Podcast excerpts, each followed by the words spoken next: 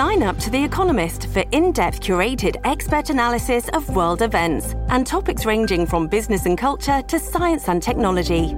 You'll get the weekly digital edition, online only articles, curated newsletters on politics, the markets, science, culture, and China, and full access to The Economist Podcast Plus.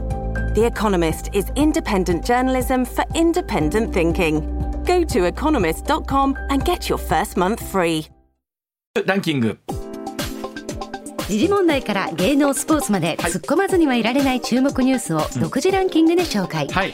ランキングを紹介する前にまずは芸能スポーツです、プロ野球のオールスターゲームの第一戦が福岡市のペイペイドームで行われ、はい。第一戦はオールパシフィックが地元ソフトバンクの大関智久投手、はい。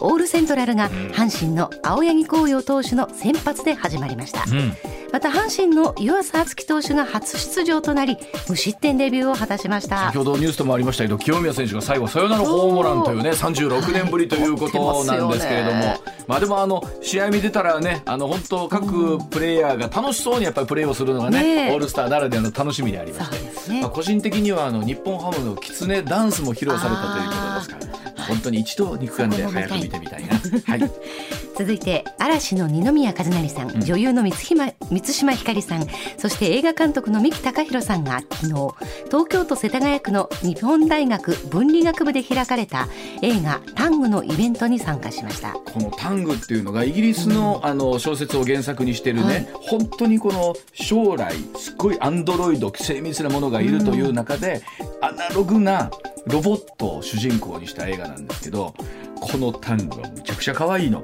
可愛いんですね。すっごい可愛くて。で、えーっとまあ、いろんなトラウマを抱えた、まあ、二宮さんとですね、はい。こう旅をするっていう映画なんですけど、はい。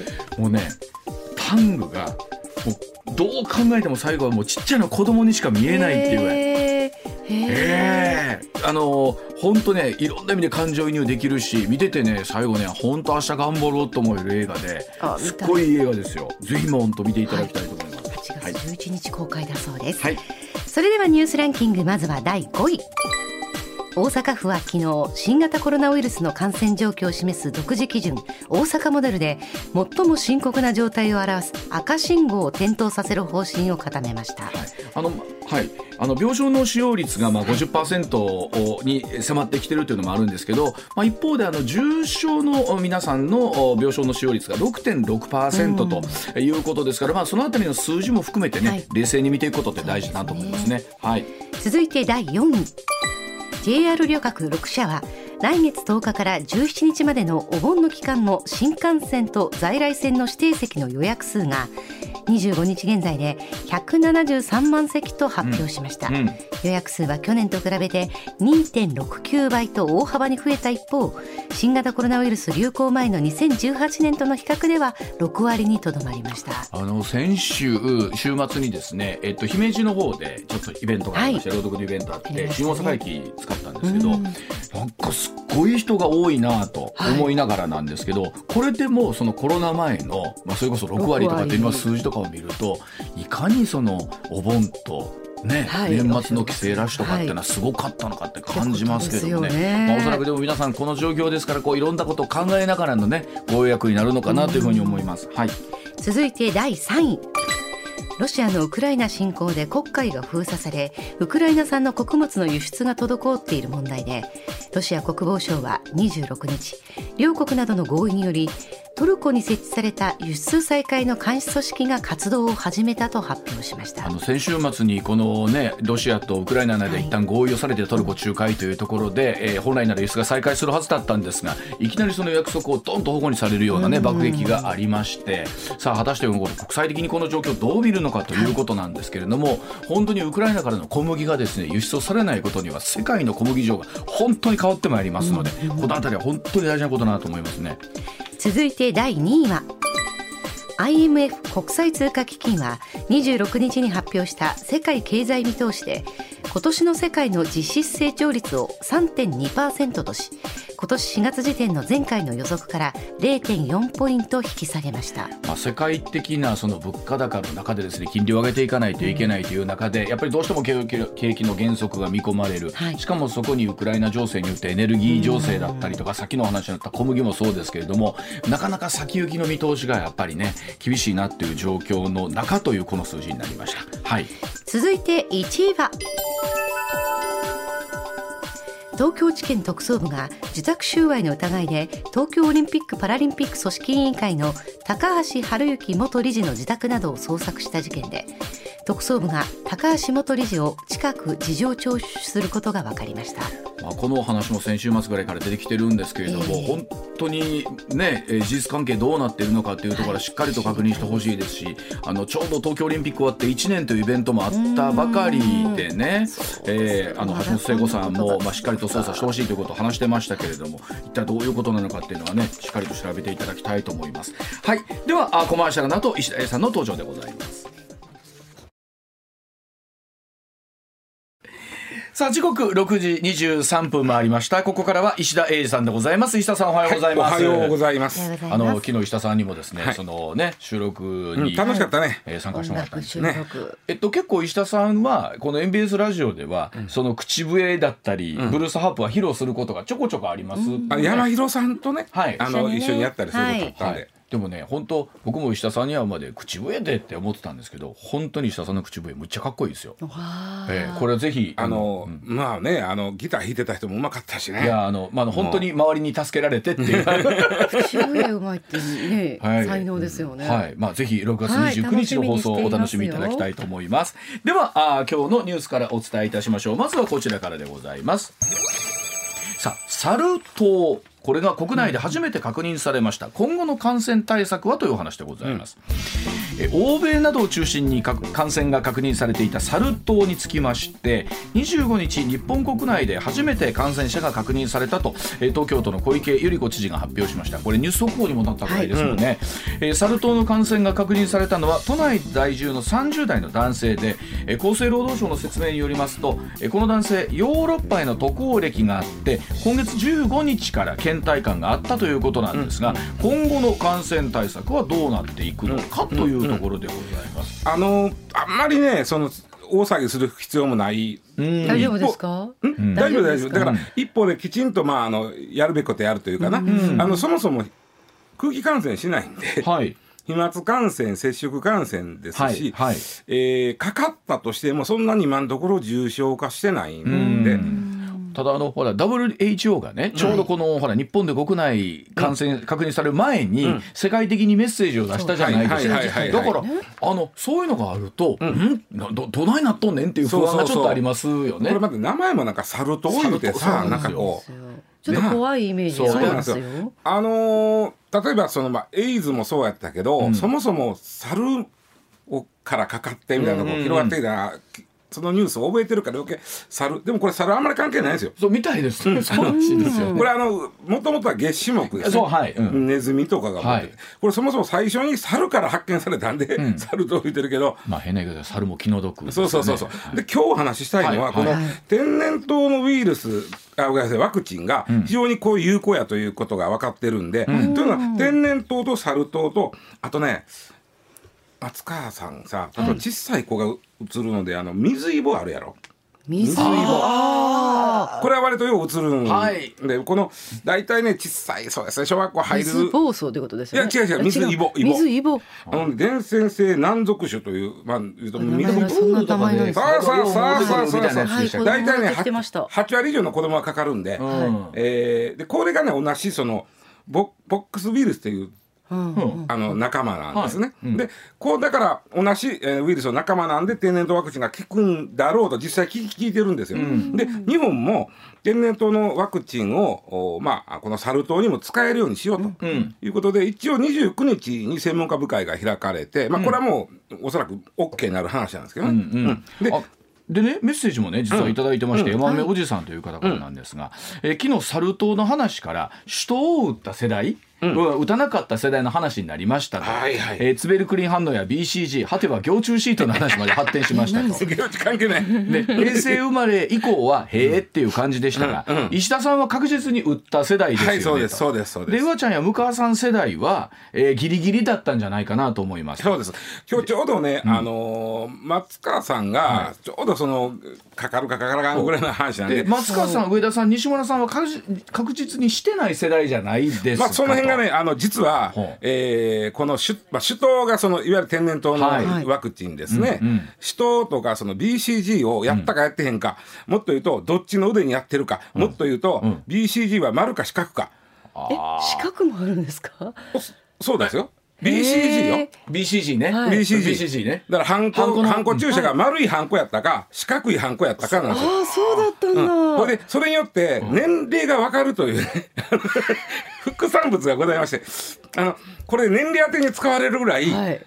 あの年齢が分かるんです。年齢当てに使われるくらい。き決まってるわけですね、この世代はこれっていうのが。でまず天然痘お病気としては天然痘、はい。ウイルスとしてあワクチンとしては首痘ですね。首痘はい。首痘これは大体ねあのそもそも国内では昭和31年以降発生してない。で僕昭和34年生まれなんで僕より3つう前のせもうあの世界で発生して、それ以降発生してない、じゃあなんでん。ワクチン日本は作ってたか言ったら、これ実はあのバイオテロに使われる恐れがあったんです。天然痘ウイルスっていうのは。だからみんな日本世界中の人があの抵抗を持ってないわけですよ、あまあもう、はい。ワクチンもしてへんし、だから非常にこの、うん、テロリストとかがうん。目をつけてバイオテロに使うバイオテロに使うんやったらまあ大体炭疽菌、ペストボツリヌス菌、ウイルスでいうとこの天然痘ウイルス。この4つが大体まあ代表的でおかしいけど、はいはい。うん。で分かってるから日本もん。この天然痘ウイルスに関してはワクチンが存在しとったわけやから、はい。あの KM バイオロジクスという熊本の会社。これあの、えー新型コロナのワクチンの開発もしてたしてるとこです。うんうんでここに作らせてたので備蓄してたの実は、はでつまりある時天然痘ウイルスをばらまかれても対応できるように、すごいね。そうでしょ？あのそのあの僕もこれニュース見てびっくりしたんですけど、そんな備えをしてたんだっていうのがちょっと驚きでした。で僕ね一体何人分何万人分何千万人分ぐらい用意してるのかなと思って一生懸命調べてんけど、結局そこはね非常に微妙な世界で絶対言わない。えあそう。はあでも予算あるっていうと安心するんですけど、そういうわけでもな足りいんですか？てないから言わないってことですか？僕はかなりあるんじゃないかと思う。え数千万人ぐらい。うん。あ危機管理の話なんでこれは、そうですね。だから今何人分ありますなんてことは国そうですよね。は言えませんということだそれはそうですよね。相当あるんじゃないかなと僕は思ってるんですけどね。あそれに関しては変な言い方です。が安心してでもいいということですね。いいですまあ毎日のことが。まあまあまあない。、だってあの変な話ねその、うん、テロリストがウイルスをばらまくことに対して対応対抗できるぐらいの備蓄をしようとしてるわけやからサル痘が、まあ言ったらじわじわ入ってきたとしてもそれ全然対応できるはずなんですよ。あーでそれはだから効くんでしょ？サル痘には。聞きます。あのサル痘仮にサル痘のウイルスが入ってきても、このワクチンをしといたら発症しない8割5分85%は。これあのその僕ら世代言ったように、売ってる国っていうのは、どうなんですか？要はね、うん。えー、と1980年にうん。撲滅宣言が出てるんで、世界撲滅宣言が出てるんで、はいはいうん。それ以降はどっこも売ってないですよだから。あそうなんでですね。80年以降はね、うん。で日本でいうと昭和あと50年やから1975年うん。は以降の生まれの人は売ってません。75年以降生まれ売ってない。生まれ昭和50年以降生まれあ売ってない60です。昭和44年。あ売ってます。売ってます。昭和52年。あ売ってない。だからちょうどね松川さんが境目ぐらいの話なのこへえなるほど。れうん。だからこれ面白いのはじゃあ俺売ったかな売ってへんかなって、うん。実はね BCG の丸ハンコと、はい。この天然痘の,、あのワクチンのハンあの注射が、はい。よう似てる丸いました、はいちょっとしたケロイドみたいな。あるそうそうそう。なるやんか、で右か左か分かれへんのですが、これ分かりやすいのが天然痘は右です。天然痘右？右。右なんだ。右。私右には何にもあとないですいや売ったんちゃうかな？ある？いやすいませんわかりません。あこれこれそこれそうじゃこれそうちゃうかな？そうそうそうそうそう。そうそうそうそう今ちょっとあの白く跡として残ってる感じが。一個です。一個。一個。一つ。一個というかまあだからこれね丸くね10箇所ぐらいプツプツプツっとやったんでそれがまあ塊として一個あの時って、うん。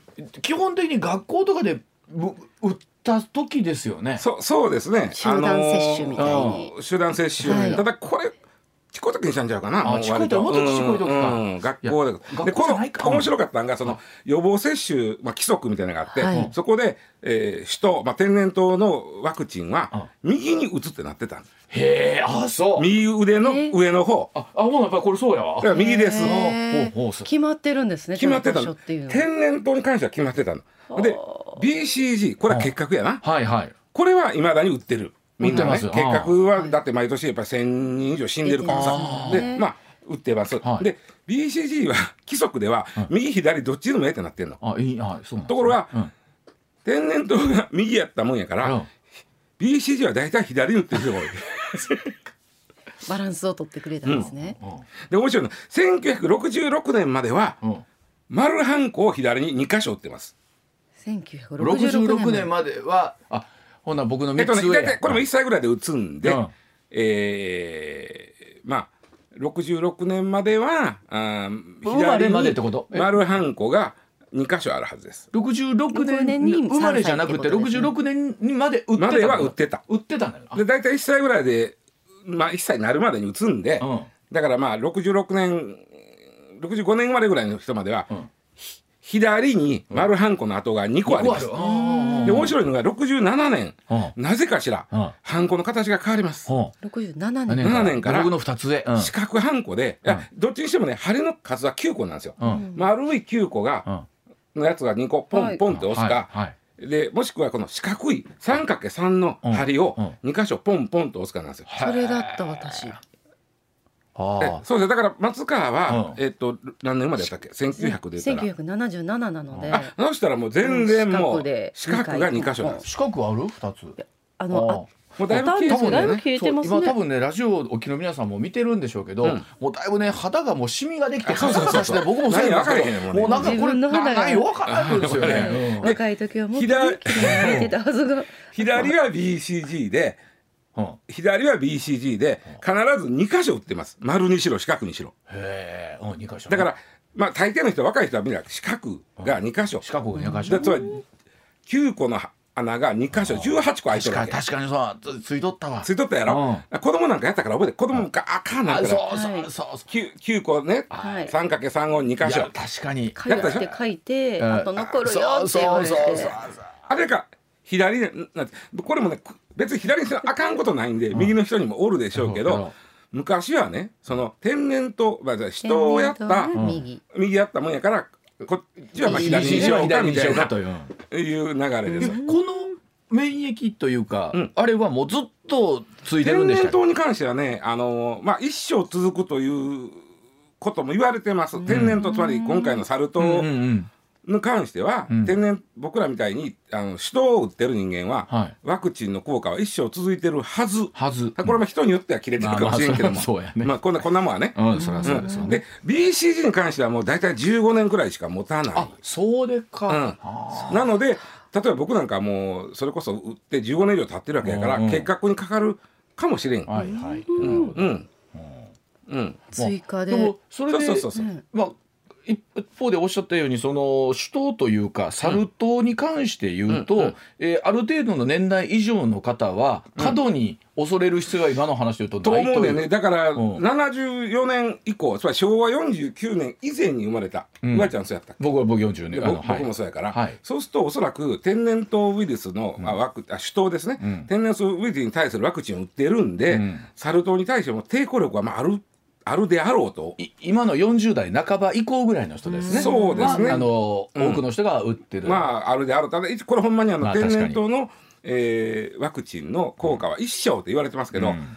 それはほんまにだってこれこればっかりは個人差もあるでしょう。1980年に天然痘が撲滅されてる以上、うんもうこの世に存在してないんですよ、はい。今存在してるのはアメリカとソ連の研究施設に存在してるだけですよ。はあ。ウイルスは。はあ。だから存在してへんもんを一生続くはずなんです、はい。でもさ折れへんからさ実証しようがない、そうですよね実証しようがない。実証しようがない。まあまあね。うん。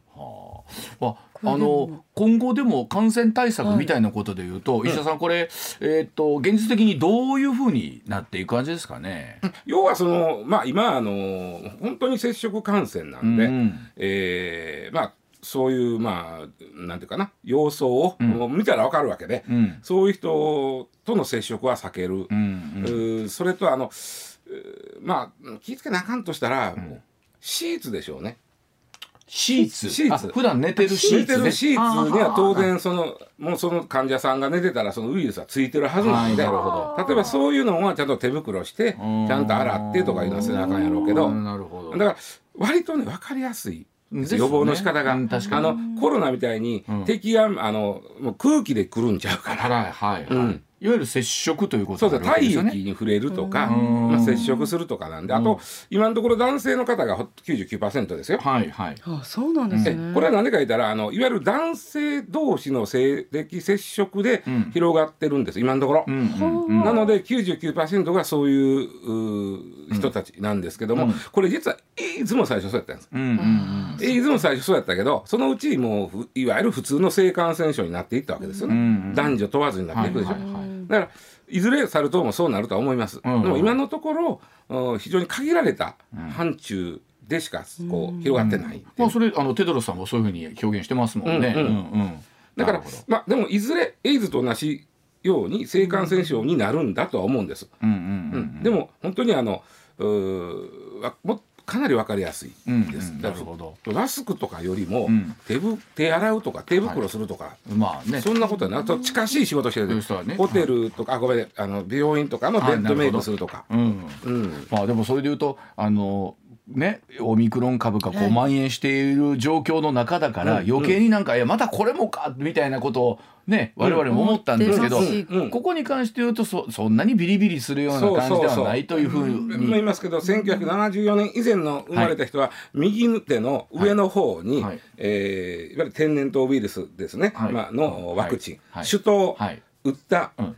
あと。なんか丸いような跡がなん。や残ってます、はい。はい。あそれが残ってる人はまずまずワクチンが効いてると、そうですね。あとは本当にあのシミと間違えないように で。左にあるのは BCG ですから、はい。はい。それと勘違いしないように。はい、はい、だそうでございます。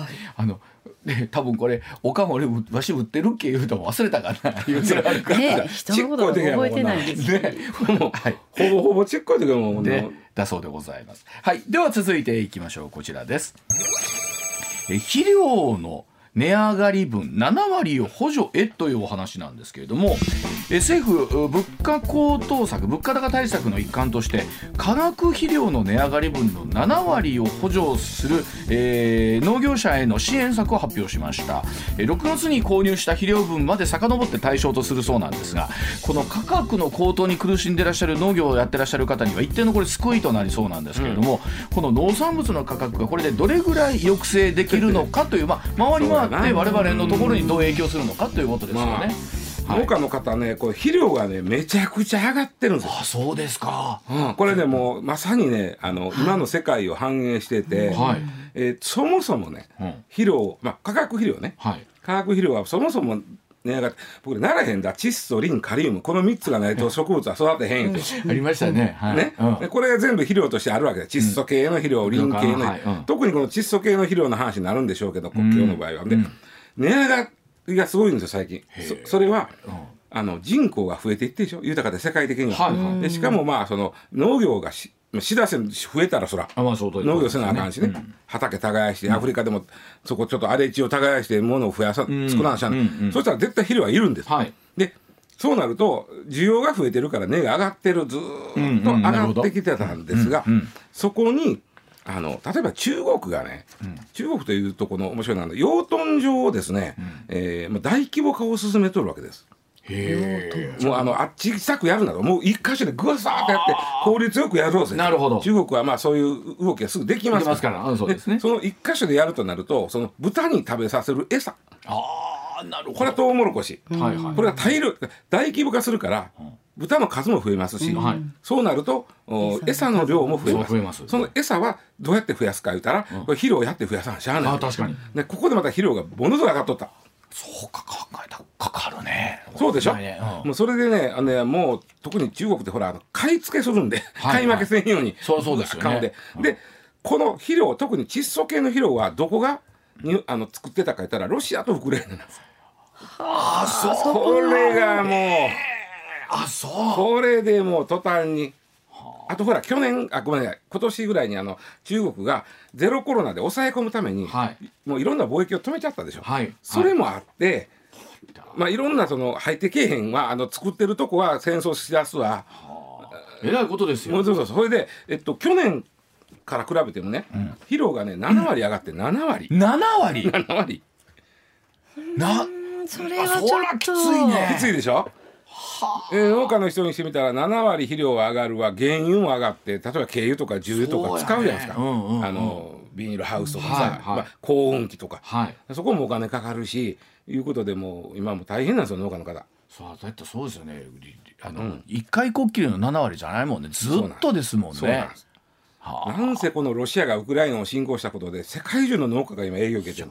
あの本当にほらこういうことがあって僕らも初めて知りましたけど、ウクライナの国旗ってん。青空と小麦なんでしょ、黄色と、そうがいかにだからあのウクライナの小麦が、はいえー我々のね、食を豊かにしてたからだしで一方でその言うようにそこに対する化学肥料もそれ合わせてそれは進んでいきまちなすわね。みにロシアだけで窒素肥料のに世界の2割はロシアですカリウム肥料の4割です。あ。のプーチンさんも考えなあかん、ね。あかん。ほんまに。あかん。ほんまに我々が。いやもうそういうことで止めていかなダメですよね。本当にね小麦がね入ってけへんなるのはそれはそれでめちゃくちゃ大変やねんけど、そのもっと前。もっと前。小麦もさることながら他の作物に対する肥料が入ってこうへんというでも周りもあってそうやってあの多くのまあ農業関係者の方がね、うんそうなんですよ。はい、で要はこれをおな補助を補助しましょうということなんですががここでちょっとあの非常に難しいパズルが発生したわけです。と言いますと？と言いますのは日本は、まあ、日本というか世界的になんですけど化学肥料を使わないようにしていこうという確かに。動きなんです。はいはい。例えば、えーそうですね、あの2030年やからあと8年か、はい。8年以内に2016年比で2割化学肥料を減らそうという取り組みをにあの国はしてます。なるほど。でそれは世界的にもやってるんですよ。やっぱり土壌汚染があるんでね、うん。化学肥料は。まあ確かに、うん。であのでそれを取り組んでる農家がある、取り組んでる農家は例えばその普通のあの、まあ、堆堆肥みたいなのを使うわけで、うん。えー例えば鳥の糞とか、はいはい。有機有機の肥料を使うわけですよ。ね。はいはい。で化学肥料を使わないようにしてた、でも化学肥料が上がってきた、そうすると当然有機も値がるけど、はい。だけども化学肥料が上がってくるとから補填するんやけども、使わんどいてくれ言うてるだから当然ややこしいやろ。難しい。使わんときましょう言うてんのに、うん。使ったら補填しますというのはね、話としてこうややこしいわけ。そうですよね。そうやねはいはい。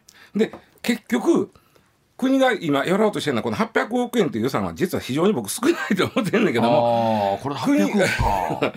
国の言うことを聞いてこれややこしいよ。国の言うことを聞いて、化学肥料を2割減らした農家。はいは言うてもまだ8割は使ってますねと、はいはいこれの8割に対して補助しましょうなんです。やることはやってくれてる。そうそうそうそう。そうそうですかね。でもその補助はあの困ってらっしゃるからということなんですけど、だから全部の農家に化学肥料いっぱい使ってるところに渡すんじゃなくて、国が減らせ言うてる以上、2割減らすことに協力してくれてる農家で、まあ、残りは8割は化学肥料使ってるから、はい。これの値上がり分の7割を補助しましょうなんですよ。ややこしいですよ。まあややこしいですけど、はい。そういうねなんかちょっとねこうおなんかこう、うん。なんか狭いところに入っていってる。あの理由付けがいるじゃないですか。そうそうそうそう。公的なものが税金をやっぱり使うとなると。そこの難しさですよね。国としては使わんようにしようと言うてんねんけど、今そっちにはいるし、ただね、国はね、そのまあ、そ有機農法を増やすみたいなこと言うてんねんけど、これが実にいい加減で、あそうなんですか。めちゃくちゃもうね、うん。何回言うとこれ出してくるんですよ、うん。国はね、はい。あのね、2050年までの目標がある、う。ん国、はい。か農薬を半分にします。はいよさげでしょ、はい。よさげでしょ、はいでさっき言った化学肥料を3割減らします、はい。さっき言った2割は2030年まではいはい。2050年までに3割減らします、はい。その結果すべての耕地面積のうちの25%を有機農法にします。はいはい、うん。これ数字だけ聞いたら「うん。ふんふん」とか思うじゃないですか、はい農家の人にしたら人にしてみたら、何を眠たいこと言うとんねん。どういうことですか？それ今全ての高地に占める有機農法の割合って0.5%なんですよ。そんだけしかないんや。これを20 2050年までに25%にする言うとんねんけど、うん。実はこの10年でうん。有機農法の面積は0.4から0.5に10年でそこまでしか増えてない。ええ。であと25年で25%に持っていくってどないすんのっていう話なんです。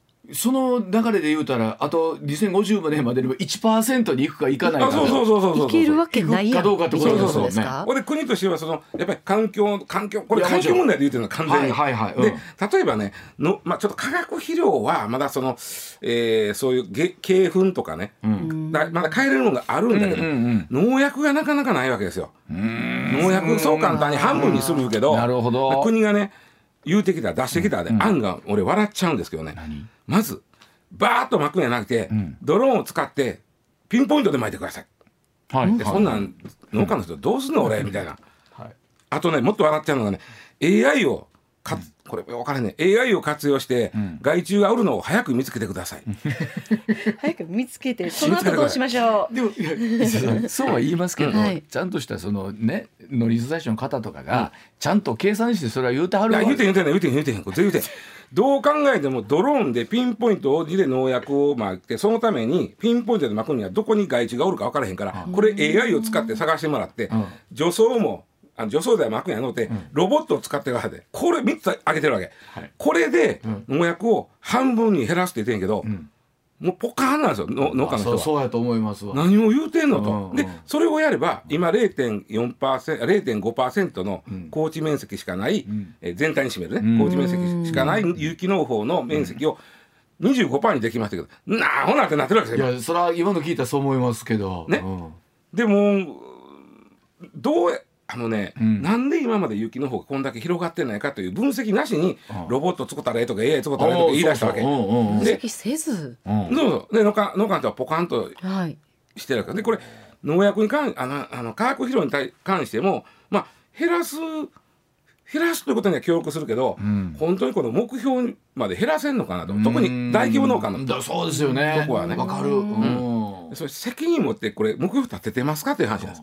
それはあの誰しもね、そういう科学的な要素を使わずに、えーやりたいという思いはきっとありだと思うんです。そうなんです。有機農法が必ず、まあ、必要でもっと広まってほしいということは農家の人はみんな思ってるんです。思ってる。けども、できてできへんやんっていう。難しいんでしょうね。ですよね。ね。うん。でさっき言ったその AI とかさドローンとかロボットを使ってあの雑草抜けとか言うてるのを見た農家の人は、みんなん。同じこと考えてる、何？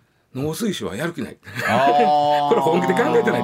無理とこんなもん。いやもちろんね一部やってらっしゃる方いると思うんですよ。そうそうそうそう。現実としてね。はい。あの、どうしてもね大規模になると、うん。そこはなかなか難しい、うでしょうね。本当だったら大規模さんがそういうことをやると先駆けにもなるし実際効率的だとも思うんですよ。うん。でその仕組みがちゃんとでけとろうかっちゅうそうそうそう話ですよね。で翻ってその、えー化学肥料を2割減らしてるとこは残りの分は補填しますっていうのは、まあ言ってることは分からんでもないけど、ん。大規模になればなるほど難しいわけですよ。そうやと思います。一方で、ん。農業は大規模化せんと、ん。あの効率よくならないわけそうですよね。でどないせいちゅう話だと思ういやほんまに。今。なんかそういうモデルケースみたいなね大規模さんがあったらいいんでしょうけどきっとそれとてまたうまくできてない大規模農場で全部有機でやったら、すっげえコストよ。いやそうですよおそらねそれこそまた今度は小売に反映しますよね。そうそうそうそうそう。きっとね。そその有機栽培のお野菜とか売ってますけどうん。やっぱり値段が高い。高いやっぱりいいお値段する。かかるからしょうがないよね。それはしょうがないですよね。いいんだろうけどって思いますけど、やっぱりどうしてもうでそ環境問題にそう非常にこう、まあ、考えてはる農家さんとかで、小規模農家さんとかは有機農法にやりやすい。うん。そうやと思います。でもやっぱりレタス1個何本だけ安くしてくれてやっぱり大規模農家になっちゃうそうですよね。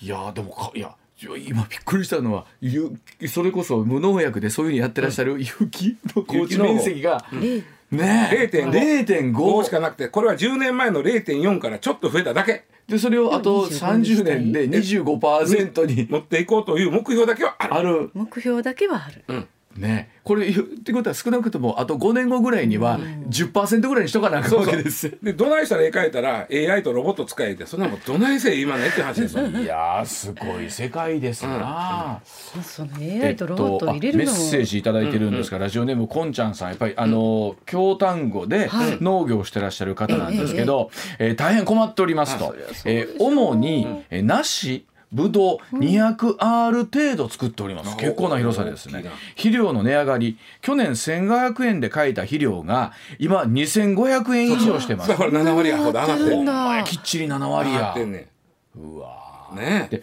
これをそんだけ分の面積でうん。使わなあかんってことでしょ、そうです。大変です。ねほんまに。いや不思議やね。この世界の動きっていろんなところに影響する影ねんな。響するわ。分かりました。はい、えーではお知らせの後もニュース続けてまいります。さあ時刻6時まもなく54分になります。続いてこちらのお話です。なめくじだらけの厨房に保健所が立ち入り検査でございます、えー中華料理チェーン大阪王将の仙台市内のフランチャイズ店舗で、えー店員をしていた男性が、えー店内では鍋などにナメクジが発生するなど不衛生な状態だったとツイッターなどで写真を投稿しました、えーこれを受けてこのお店店内整備のために臨時休業として、えー市の保健所も立ち入り検査を行いました、えーその結果保健所では、えーナメクジなどは見つからなかったそうなんですが清掃が行き届いていなかったなどと指導したことを明らかにしました。これはちょっとあのショッキングなニュースでしたね、あのーうん。おそらく、ん。えっと、今日これ会見する班かな？あそうなんですね。フランチャイズ、ん。フランチャイズなんで大阪王将が、まあ、フランチャイズなん何店かこの持ってはるんですよ、はいはい。うん。でそこのフランチャイズの会社が会見するのやろうと思うんですけども、うんうんうん。おそらく今日の午前中および午後の、ん。えーワイドショーはこのネタで持ちきりだろうなああまあそうでしょうね、うん。でね、えーもちろんもうもうちょっとね朝からねあまり害虫の話はしたくない。爽やかな朝なのに。想像するしてしまうからね、ちょっと難しいんだけども、ん。あのこのね、えーニュースの僕ポイントはねうん。一つやと思ってて。要は、個人でもスマホ一つあれば企業に立ち向かえるというのが分かった。ああなるほど。うんうんうんうん、つまりこの店員さんは、そのちょっと店長これこっついこれこんなん発生します汚いです言うてても、ちゃんと聞いてもらわれへんだ、でフランチャイズの方の会社に言うてもちゃんと聞いてもらわれへんだ、ん。どころかお前一人でこれ駆除せえ言われたとか、あとその、うん、まあブラック勤務みたいなのも結構あってね、まあ飲食店の人やったら分かると思うけど、うん。まあめっちゃ残業させられたとか、それに対してちゃんと対価が支払われてないとか、そういう積もり積もったもんがうわーっとある中の一つが害虫なんですよ。でも害虫ってさその、うん、なんていうかな、えー、例えばこの、うん店員の方が俺こんだけ働いたのに、給料もらえてないって言うたかて、ツイッターでつぶやいたかて、バズれへんでしょ？確かに。確かに。バズれへんでしょ、うんうん。そしたら自分のスマホで撮りためたナメクジの写真とか、そういう害虫の写真を上げたら、ん。バズるじゃん、まず必ず。実際これバズったわけです、はいはい。バズって拡散したわけですね、うん。そしたら企業どころかこれ実はねもうこれ保健所もええ加減思うんですよ僕。はい。で保健所に対してもかそのいや告発した人が怒ってるわけですよ。そうですよね。ちゃんとややってください言ってるのに全然やってて、今回もまあ大抵そうなんですけど立ち入れ検査する場合は保健所に先に保健所から店に連絡があるんですよ。まあ行きますせと、うん当然掃除しますわな、まあ見つからへんだそれは当たり前やろと。なんだけど、まあ、だからそういうことも含めて、あのまあ、保健所立ち入り検査したけど、うん。害虫は見つからへんだわけです、うんうんうん。それは必死で掃除しますもん。うん。うん今日やそりゃ朝組んでそうですよ朝組んでそうですよね。でそれでもまだはい。衛生上問題があったから指導したと言うてはるんですけどね、保健所に対する不信も僕この男性はあると思うんです。うん。ですね。でだからそういうのをひっくるめてどうどういいかな。一市民が立ち向かうには、企業と保健所相手行政相手にあ確かに。どうしたらいいかと考えた末に、うんスマホで撮りだめた写真をツイッターで上げたんですよ。うん。でこれで一気にもうぶわー拡散して、き企業ももうほっとかれへん、はい。保健所もほっとかれへん。うん。なってるわけ。今現在ここ。確かに。これだって逆やったとしたらえらいことになるわけですよね、だただただ逆恨みやったみたいな話やったとしたらですよ、あのえらいことになる。この逆に訴えた人がえらいことになるわけじゃないですか。よ。で、あのーまあさすがにねこの人が撮りだめた写真をまあ、拡散してるから、いや一匹もいませんでしたよって。